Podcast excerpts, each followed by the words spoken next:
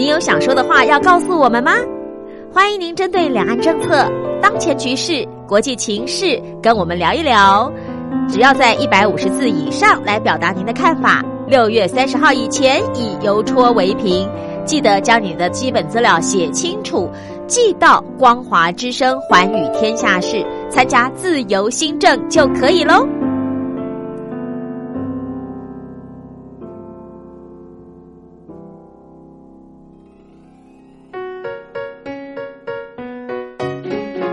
沙一世界，一花一天堂。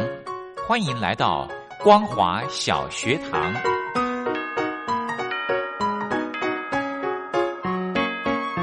让我们一起学习，一起分享。光华小学堂。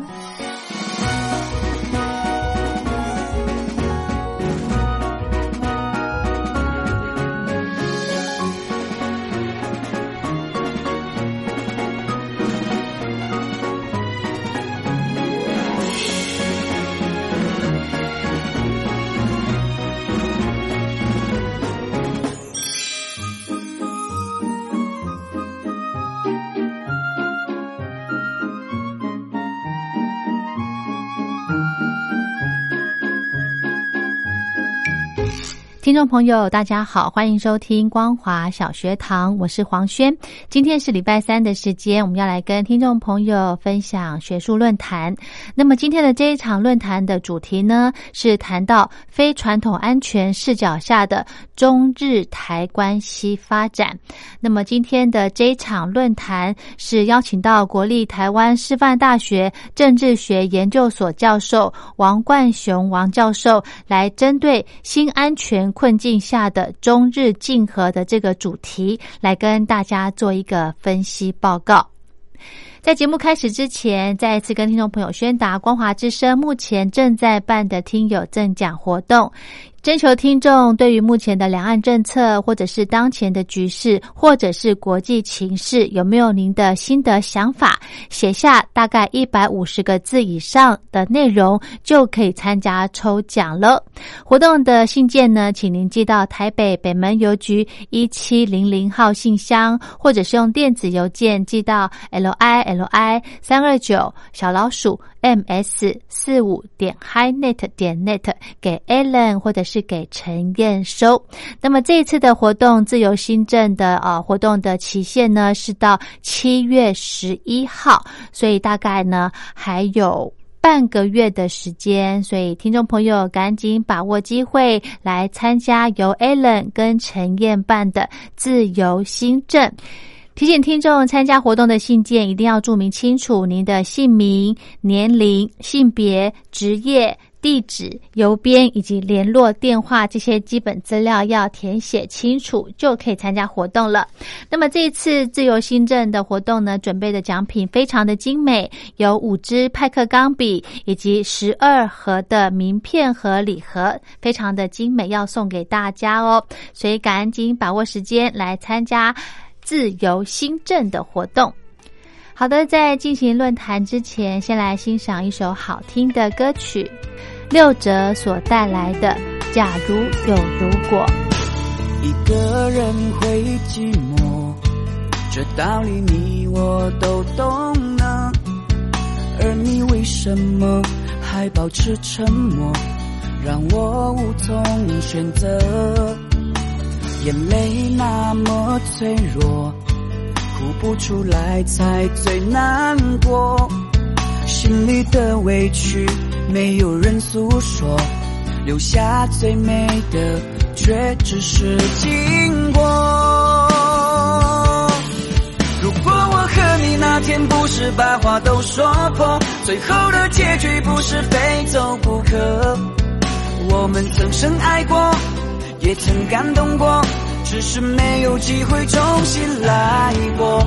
如果我和你当时不是被冲动挑拨，爱情就不会那么轻易错过。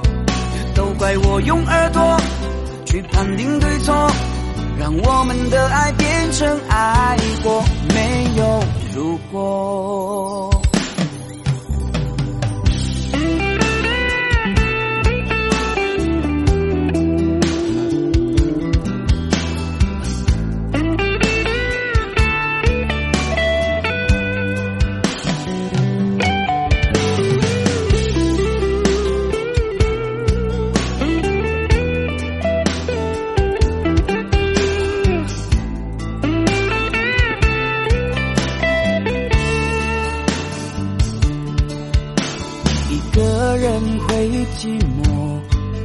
道理你我都懂呢。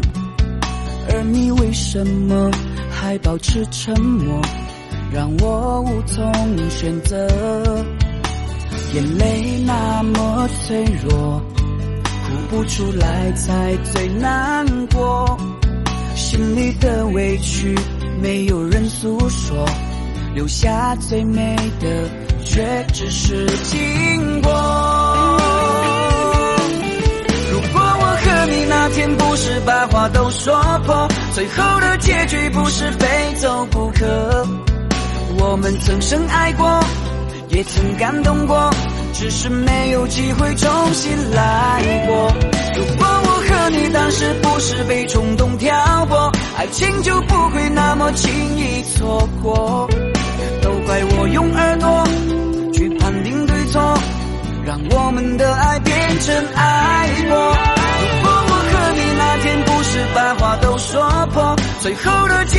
是非走不可。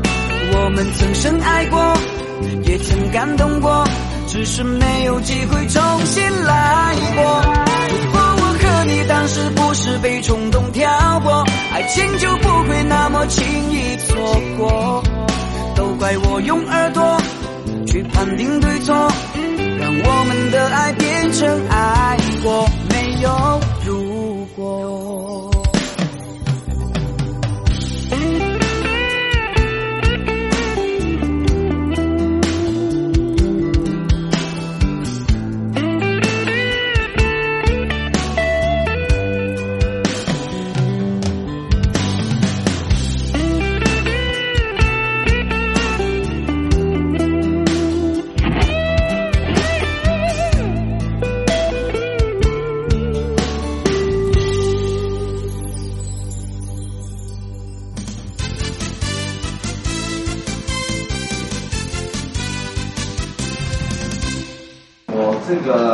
目呢是叫做“新安全困境之下的中日竞合”啊。那新安全的这个呃，关于这个安全困境啊，我安全困境的这个理论，事实上已经已经走了大概也有二三十年啊，至少有二三十年的这个时间。那他在国际关系的理论里面，他有一个假设，基本上就是他认为大家是处在一个无政府的状态之下。那因此呢，每一个国家都在想办法要保障自己的安全。那所以呢，都会把或许在这种情形之下，会把别人的一些作为认为是对自己不利啊。那因此呢，这个会形成一个，在我的文章当中，我这边提到的就是说，第一个是假设无政府状态，再过来就是国际关系就会变得紧张。那再过来呢，国家会不断的去寻求强化他自己安全上面的因素。所以这个呢会变成一种逆向的一个一个恶性的循环。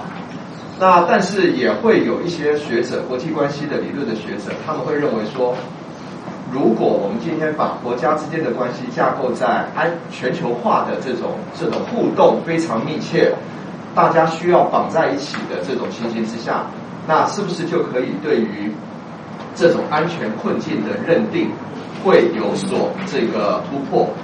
那那当然，在在我的文章当中，我一开始我所我我提到的那个概念也就是如此。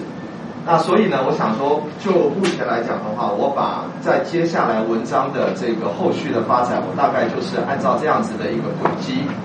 第一个是到底是有些什么样的因素会去刺激我们今天题目当中所提到的中日之间的这种关系？那如果说是我们把它放在安全困境的这个角度下面的话，事实上中日之间的这种关系事实上是非常非常恶劣的，因为他们之间存在着，比如说过去历史上面的一些事件的这种解读有很大的不一样，包括了在第二次世界大战里面的中日的这个战争，包括了比如说在像像我过去去拜访南京的时候。那个几乎所有的朋友都会跟我讲说去那个南京大屠杀纪念纪念馆看一看，然后到了那个纪念馆以后，发现那边哇，不仅是我们一般的游客，还有包括了是他们学校里面的中学生、小学生带队就过去啊。那换句话讲，这个变成了是中国大陆他们的爱国教育的一部分。那既然这个爱国教育是深植在他们的这一个年轻的这一代都已经开始开始灌输下去了，那他对于日本的那种历史上的那种对待，那当然就就不会是很很很友善的。那那那，但是我们也不能够放弃掉的一点就是，事实上中日之间的。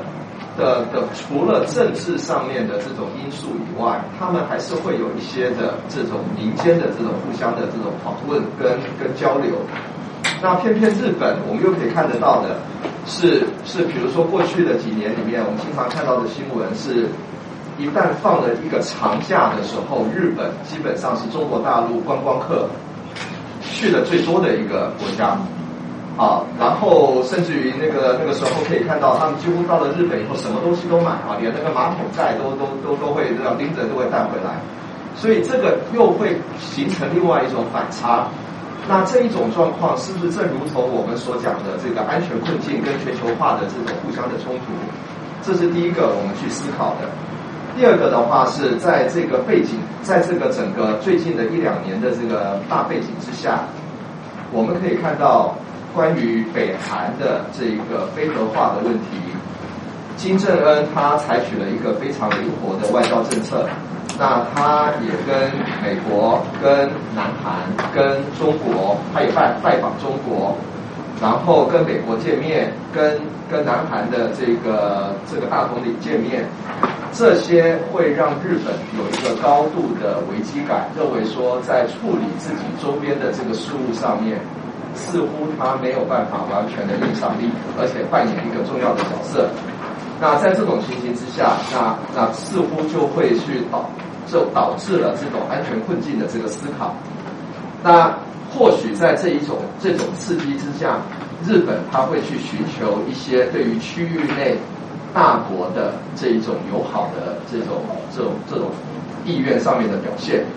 那因此呢，我们可以看得到的这个中日关系，我的文章当中提到的中日关系之间的正向发展的因素，那会会跟这一个呃安倍晋三在过去的一段时间里面，他这个呃，比如说他尽量的克制了去参拜靖国神社。那像像还有另外的话，就是对于中国大陆在“一带一路”的呃“一带一路”的这个倡议上面啊的日本所表现出来的，并不是一个很明显的一种反对。那这些的话，都会让让这个中国大陆接受日本在他的这个国际关系的交往上面的一个呃良好的一个一个对手。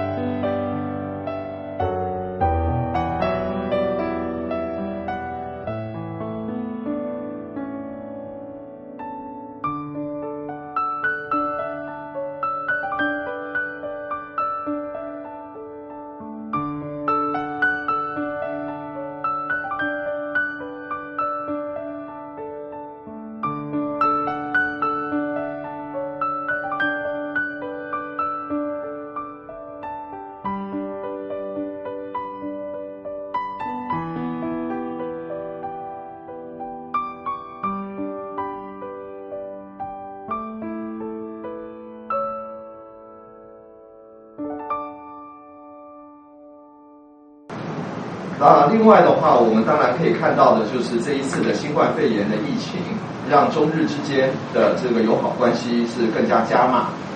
然后从网络上面，特别是大陆的一些的像他们的微信的那个呃群啊，这个群组里面，我们可以看得到的就是。呃，中国大陆那边的官方似乎在在过去的半年之内有意的去降低大陆民众对于日本的负面批评，那这个的话都无意无无意的都会在背后去推动了双方之间的这种良好的关系。那那这个这个状况似乎是在一个全球化的那个刺激之下。去把中日之间的关系往一个正面的这个方向发展的推动的一个一个重要的一个呃轨迹。那不过呢，我们也可以看得到的，就是说，事实上还是有一些的这个激烈的安全困境的因素，基本上是存在呃中国大陆跟日本之间。那我这边有提出来的啊，在结语的这个部分，我有提出来的这个问题是说。东海钓鱼台列屿的领土主权争端这一件事情，我觉得仍然是中日两国之间一个无法跨越的门槛。呃，在我文章完成之后，我再去做做另外一个资料的收集啊，我在这边可以跟各位报告一下。呃，二零一八年我这边的资料收集到二零一八年的十一月中为止，中国海警局。它的公用的船舶，它进入钓鱼台领域一共有十九次，到了去年二零一九年十二月三十号为止，去年一年进入了三十二次，然后同时在去年的六月五月到六月的这段时间里面，有连续的五十八天，它都有连续的到到这个钓鱼台的这个。呃，临街区，也就是二十四海里之内，去去去这个派出中国海警局派出船船队进去这个航行，创下了二零一二年日本宣布钓鱼台收归国有以来的最长纪录。这是到二零一九的，二零二零年今年呢，到最近的二零二零四月八号，一共有六次，一共有六次那个海警局的船舶。进入了钓鱼台的这个海域，那中国大陆海警局所公布的这个新闻稿新闻稿上面，它也是一再的强调说，说这个是中国对于他自己的管辖的这个海域的一个正常的作为，而且是例行的作为啊，这个就是意思就是说这个没有什么特别的啊，大家习惯了就好。那但是呢，我可以。从从这一点上面来看的话，似乎这个又会变成是中日关系之间那个永远没有办法跨越的那个门槛。那那所以回到我们的这个题目，呃，我想就可以很明白的去去显现出来，就是呃这个题我们的题目是叫做新安全困境之下的中日竞合。那显然的，在这个安全困境。的这个所关切的那些点上面，我们可以看到的是中国大陆跟日本之间的竞争、合作以及冲突。那目前来看的话，似乎双方之间是在一个比较合作的、友好的这个局面上面。但是，我觉得基于那一些是基本的认定。又会让中日之间的关系回到了我们之前所讨论的安全困境的那个基本因素，所以它的基本盘是不变的，只是表面的技术性的一些的事情可能会让大家觉得比较比较改善啊。那这是我的这一个文章当中所提到的几个重点。那在这个地方先做一个报告，那么也请也请各位呃这个先进能够给予一些指正。好的，我们今天的论坛就先跟大家分享到这。如果对节目内容有任何建议想法，非常欢迎您写信到台北北门邮局一七零零号信箱，或者是用电子邮件寄到 l i l i 三二九小老鼠 m s 四五点 hi net 点 net 给黄轩收。祝福您平安。快快乐，我们光华小学堂明天同一时间空中再会。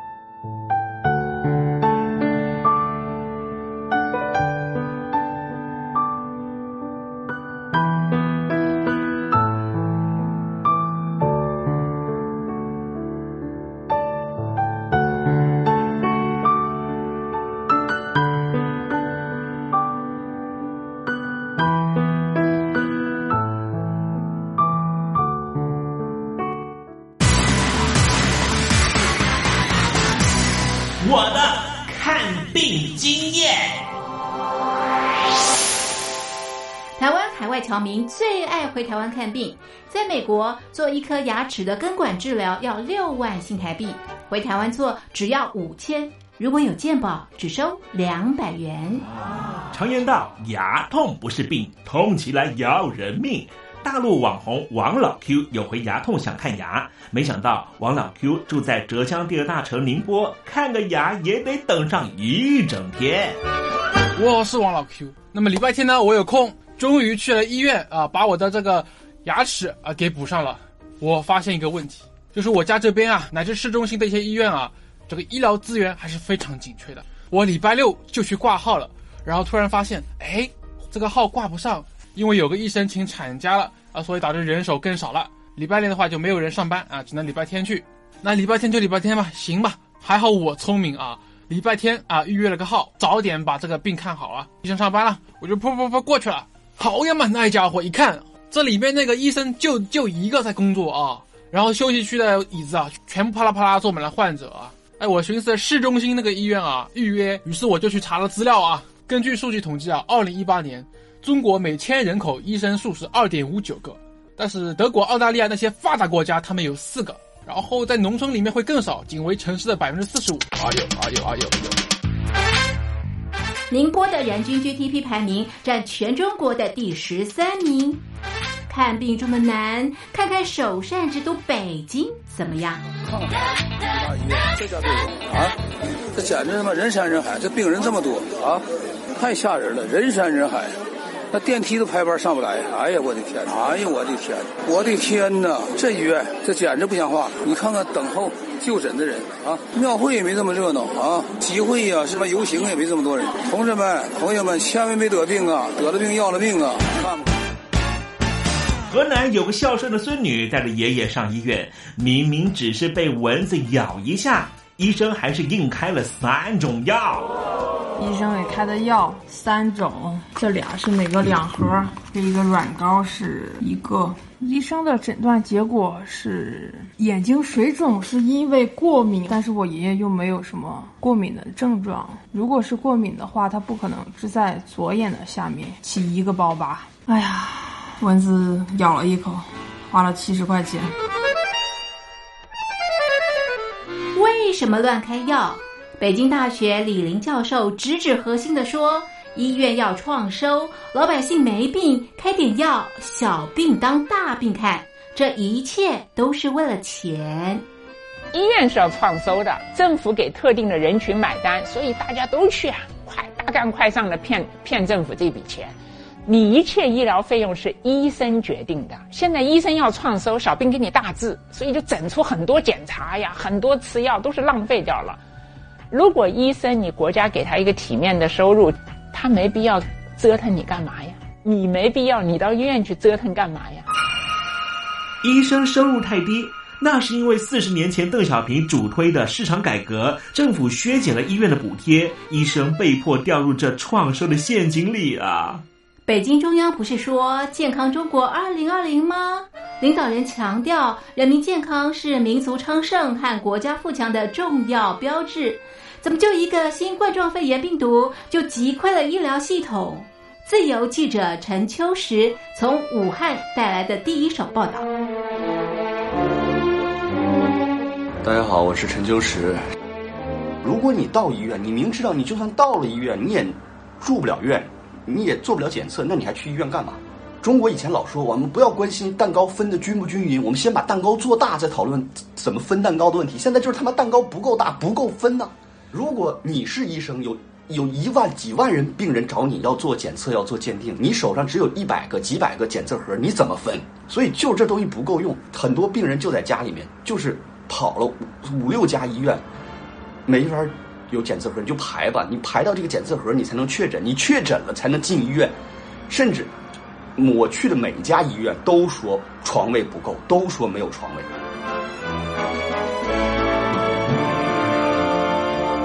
这一次，我们暂时战胜了新冠状病毒，趁着下一场病毒还没有来之前，一起解决医疗问题吧。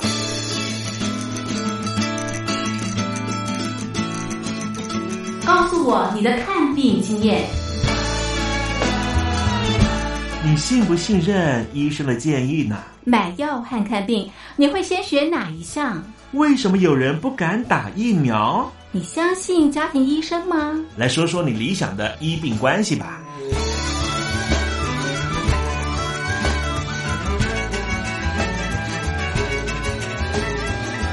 把你的想法写下来，寄到台北邮政一千七百号信箱，或是寄到 lily 三二九小老鼠 ms 四五点 highnet 点 net。我们会抽出十份可以让你穿越屏障、吸取新知的知识接收器，让你充分感受到学海无涯、万分自由的喜悦。告诉我你的看病经验。